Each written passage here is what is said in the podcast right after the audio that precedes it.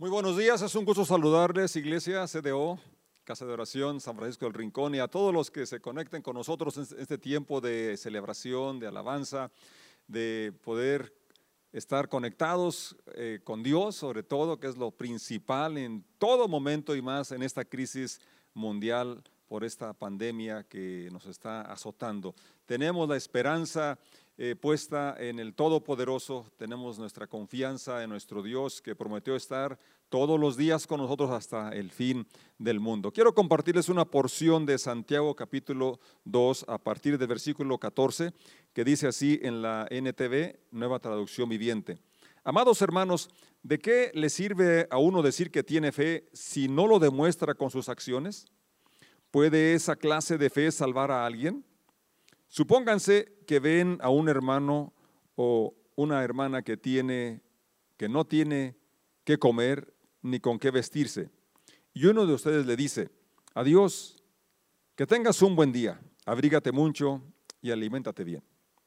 Pero no le da alimento ni ropa. ¿Para qué le sirve? Como pueden ver, la fe por sí sola no es suficiente a menos que produzca buenas acciones. Está muerta y es inútil. Ahora bien, alguien podría argumentar, algunas personas tienen fe, otras buenas acciones. Pero yo les digo, ¿cómo me mostrarás tu fe si no haces buenas acciones? Yo les mostraré mi fe con mis buenas acciones. Tú dices tener fe porque crees que hay un solo Dios. Bien hecho. Aún los demonios lo creen y tiemblan aterrorizados. Qué tontería. ¿Acaso no te das cuenta de que la fe sin buenas acciones es inútil? ¿No recuerdas que nuestro antepasado Abraham fue declarado justo ante Dios por sus acciones cuando ofreció a su hijo Isaac sobre el altar? Ya ves, su fe y sus acciones actuaron en conjunto. Sus acciones hicieron que su fe fuera completa. Y así se cumplió lo que dicen las escrituras. Abraham le creyó a Dios y Dios lo consideró justo debido a su fe. Incluso lo llamaron amigo de Dios. Como puedes ver, se nos declara justos a los ojos de Dios por lo que hacemos y no solo por la fe. Raab, la prostituta, es otro ejemplo. Fue declarada justa ante Dios por sus acciones cuando ella escondió a los mensajeros y los ayudó a regresar sin riesgo alguno por otro camino. Así como el cuerpo sin aliento está muerto, así también la fe sin buenas acciones está muerta. Te invito a que oremos. Padre, te damos gracias porque podemos unirnos a través de estos medios y podemos leer tu palabra.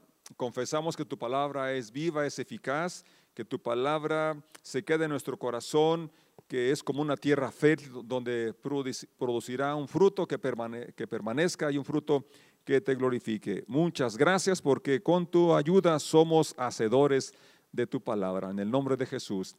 Amén.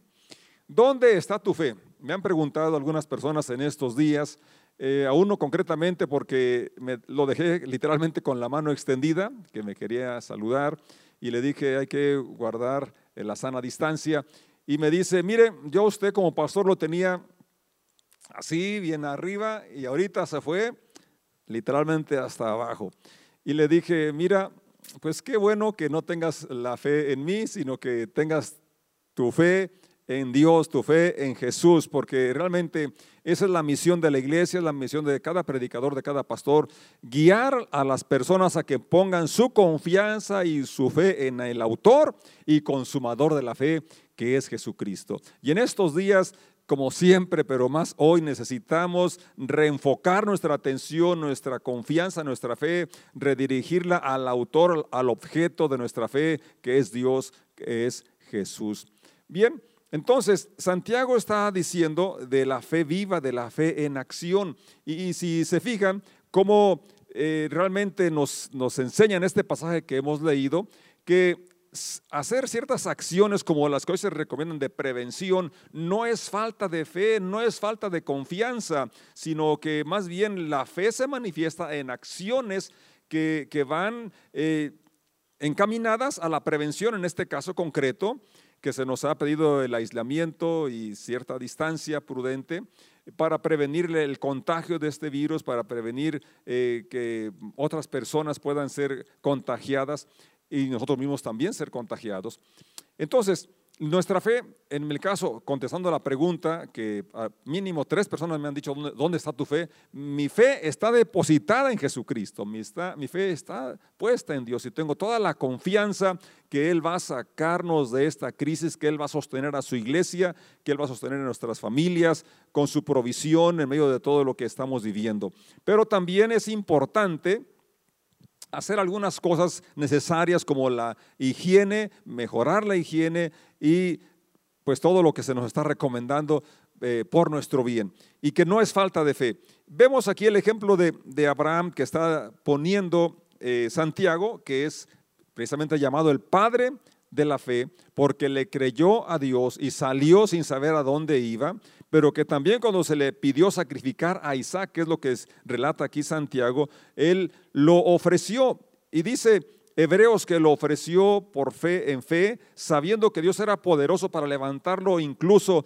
de las cenizas. Y eso es realmente cuando damos estas eh, pasos confiados en que en lo incierto, en lo imposible ante los ojos humanos, podemos confiar en que Dios es poderoso para guardar nuestro depósito, para guardar nuestra vida y proveer en medio de toda necesidad. Pero hay acciones que tenemos que hacer. Luego, pone otro ejemplo de Raab, la prostituta, y menciona cómo ella también hizo acciones que le trajeron eh, que se salvara su vida y la de su familia, es decir, creyó, pero también actuó conforme a aquella fe.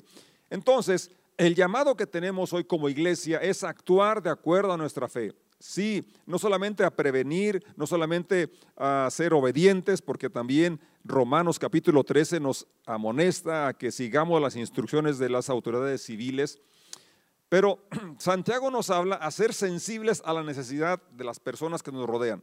Que no basta con decir Dios te bendiga, que no basta con decir Dios va a proveer, sino que podamos ser generosos y dar de nuestro tiempo haciendo llamadas, intercediendo por ellos y compartiendo de lo que tengamos que Dios nos haya permitido tener, no solamente pensar en mí, pensar en mi familia, sino pensar en los necesitados. Esa es la fe viva, esa es la fe práctica que Santiago nos está hablando en este pasaje. La fe y las acciones actuaron en conjunto, o mejor dicho, la fe nos lleva a actuar. Un pasaje que me han citado y que es precioso es el Salmo 127, verso 1, donde dice que si el Señor no construye la casa, el trabajo de los constructores es una pérdida de tiempo. Si el Señor no protege la ciudad, protegerla con guardias no sirve para nada. Es decir, la aplican esa escritura para decirme que no necesito ser cuidadoso en las medidas de prevención, que porque Dios va a cuidarnos. Es cierto que Dios nos cuida y el pasaje en mención, el Salmo 127, 1, es muy propio para decir que sí, efectivamente, Dios nos protege, Dios nos cuida, y en el ejemplo que dice aquí el salmista, si el Señor no construye la casa, dice, el trabajo de los constructores es una pérdida de tiempo. No está diciendo, Dios construye la casa. Siéntense, esperen y dejen lo que Él obre. Mírenlo nada más cómo construye la casa. No, los constructores trabajan, hacen su parte y Dios hace la parte más esencial, más importante para que trascienda, para que soporte, para que aguante aquella construcción. Y esto se habla de nuestra fe y en cualquier área, en aquello que somos llamados para realizar. Obviamente Dios hace lo imposible, pero tú y yo somos llamados a hacer lo posible. Luego también dice, si el Señor no protege a la ciudad, protegerla con guardia no sirve para nada.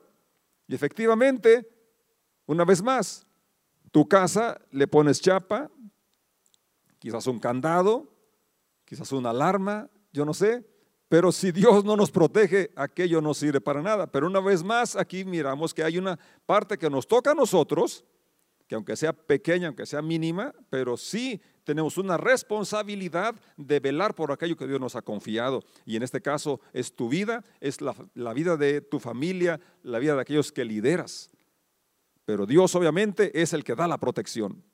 Pero hay un trabajo en equipo, podríamos decirlo así. Dios hace lo imposible, Dios hace lo eterno, pero tú y yo somos llamados a hacer lo posible, lo que está a nuestro alcance, a nuestra ah, capacidad. Mateo capítulo 4, versos 5 al 7 nos habla de una de las tentaciones que enfrentó el Señor Jesús.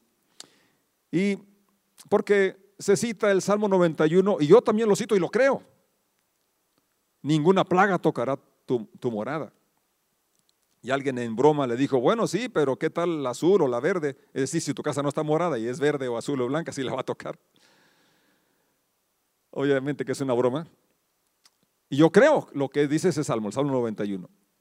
Pero si te fijas en la tentación, Satanás utilizó precisamente el Salmo 91 Dice el verso 5 del capítulo 4 de Mateo. Después el diablo lo llevó a la santa ciudad, Jerusalén, al punto más alto del templo y dijo, si eres hijo de Dios, tírate, pues las escrituras, las escrituras dicen, Él ordenará a sus ángeles que te protejan y te sostendrán con sus manos para que ni siquiera te lastimes el pie con una piedra. Y aquí viene la respuesta tan atinada, tan sabia para ti y para mí también. Si hay una promesa de protección, si está citando puntualmente el tentador, la escritura, pero no era la forma adecuada de aplicarla. En primer lugar, porque estaba poniendo en duda la identidad de Jesús. Y aquí es el punto principal para ti para mí, que no pierdas tu identidad.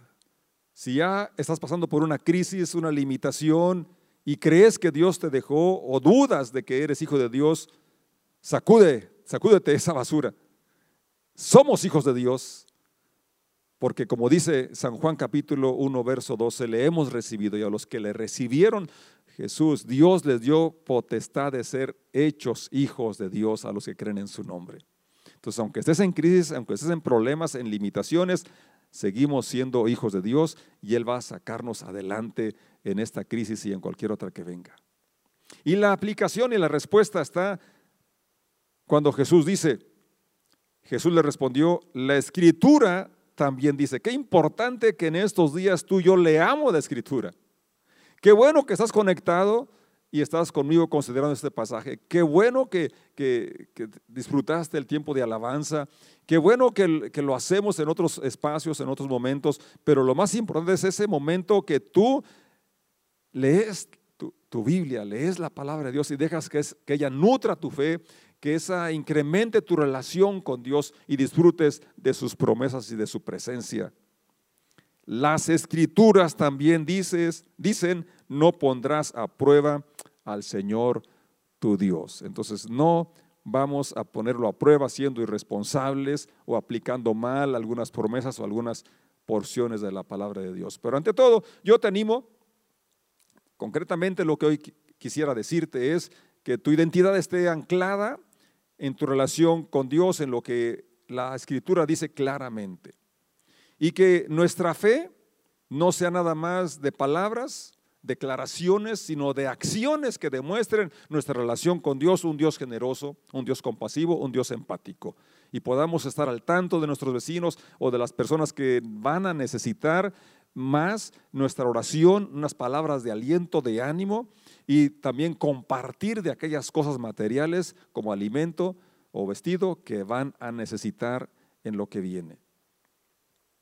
Dios nos ha llamado a los pastores, a los líderes, aquellos que tienen cierta influencia, de hecho todos tenemos influencia en algún eh, rango, como en Ezequiel 33, 6 nos habla de anunciar el peligro, anunciar el riesgo para que la gente se prepare. Y es por eso que nosotros hemos sido obedientes y, tenemos nuestras reuniones en línea porque queremos prevenir dentro de todo lo posible, confiando obviamente en la protección divina. Salomón dice en el capítulo 22, verso 3 de Proverbios, el prudente se anticipa al peligro y toma precauciones. El simplón avanza a ciegas y sufre las consecuencias. Tú y yo tenemos la prudencia de Dios, tenemos su Espíritu Santo y tenemos la Biblia, la palabra de Dios que nos dan principios para poder vivir y actuar con prudencia. Proverbios 14, 16 dice de la siguiente manera, los sabios son precavidos y evitan el peligro. Los necios, confiados en sí mismos, se precipitan con imprudencia. Quisiera que termináramos orando, creyendo esa promesa que Dios le hizo a Salomón en Crónicas, segundo de Crónicas, capítulo 7 y verso 14, que si su pueblo que invoca su nombre se arrepiente, si deja su, su mala conducta, su conducta perversa, si ora, Dios dice que él iba a escuchar la oración, iba a perdonar el pecado, iba a sanar nuestra tierra. Hemos llamado, ya tenemos dos semanas, un tiempo de ayuno, continuo, es decir, una cadena de ayuno y oración. Si no te has unido, yo te invito a que escojas un día de la semana y te unas a como iglesia estar clamando por nuestra nación y por nuestra tierra, por el mundo entero que hoy necesita la intervención de Dios. Te voy a invitar que allí donde estés, hagas una pausa para comunicarnos con Dios y elevar esta plegaria. Padre, te damos gracias porque eres un Dios fiel que escucha nuestra plegaria, porque tu palabra dice que tus ojos están sobre los justos y tus oídos están atentos a la oración de ellos. Gracias porque hemos sido justificados por tu gracia y por la fe.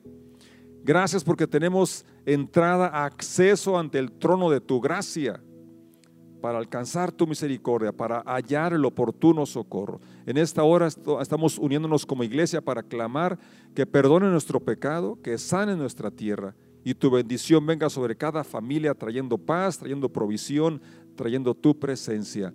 Ayúdanos para ser sensibles a la necesidad de la gente que nos rodea. Ayúdanos para que nuestra fe, nuestra confianza en ti se transmita también en acciones que traigan paz, que traigan ánimo y bendición a cada persona con la que convivimos. Ayúdanos, Señor, a poder seguir en oración, clamando por tu misericordia, por tu favor. Bendigo a cada persona que está escuchando, a cada persona que vea y se conecte con nosotros o en el futuro vea esta transmisión. La bendigo en el nombre de Jesús. Amén. Quisiera dirigirme a aquellos que aún no han hecho su decisión por entregar su vida a Dios, a Jesús.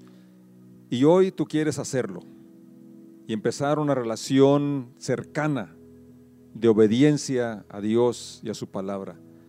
Si quieres hacerlo, yo te invito a que repitas conmigo esta oración. Señor Jesús, reconozco que eres mi Señor y Salvador. Te doy el control de mi vida. Te ruego que entres a mi corazón y me llenes con tu Santo Espíritu en el nombre de Jesucristo. Amén. Si es primera vez que haces esta oración, nos gustaría celebrarlo junto contigo. Por favor, comunícate con nosotros a través de los medios que se han anunciado. Ahí tenemos un número en pantalla. Nos gustaría saber de esta nueva etapa en tu vida, porque siempre las crisis eh, nos acercan o nos alejan de Dios. Y creo que es un momento para acercarnos a Dios. Te bendigo en el nombre de Jesús.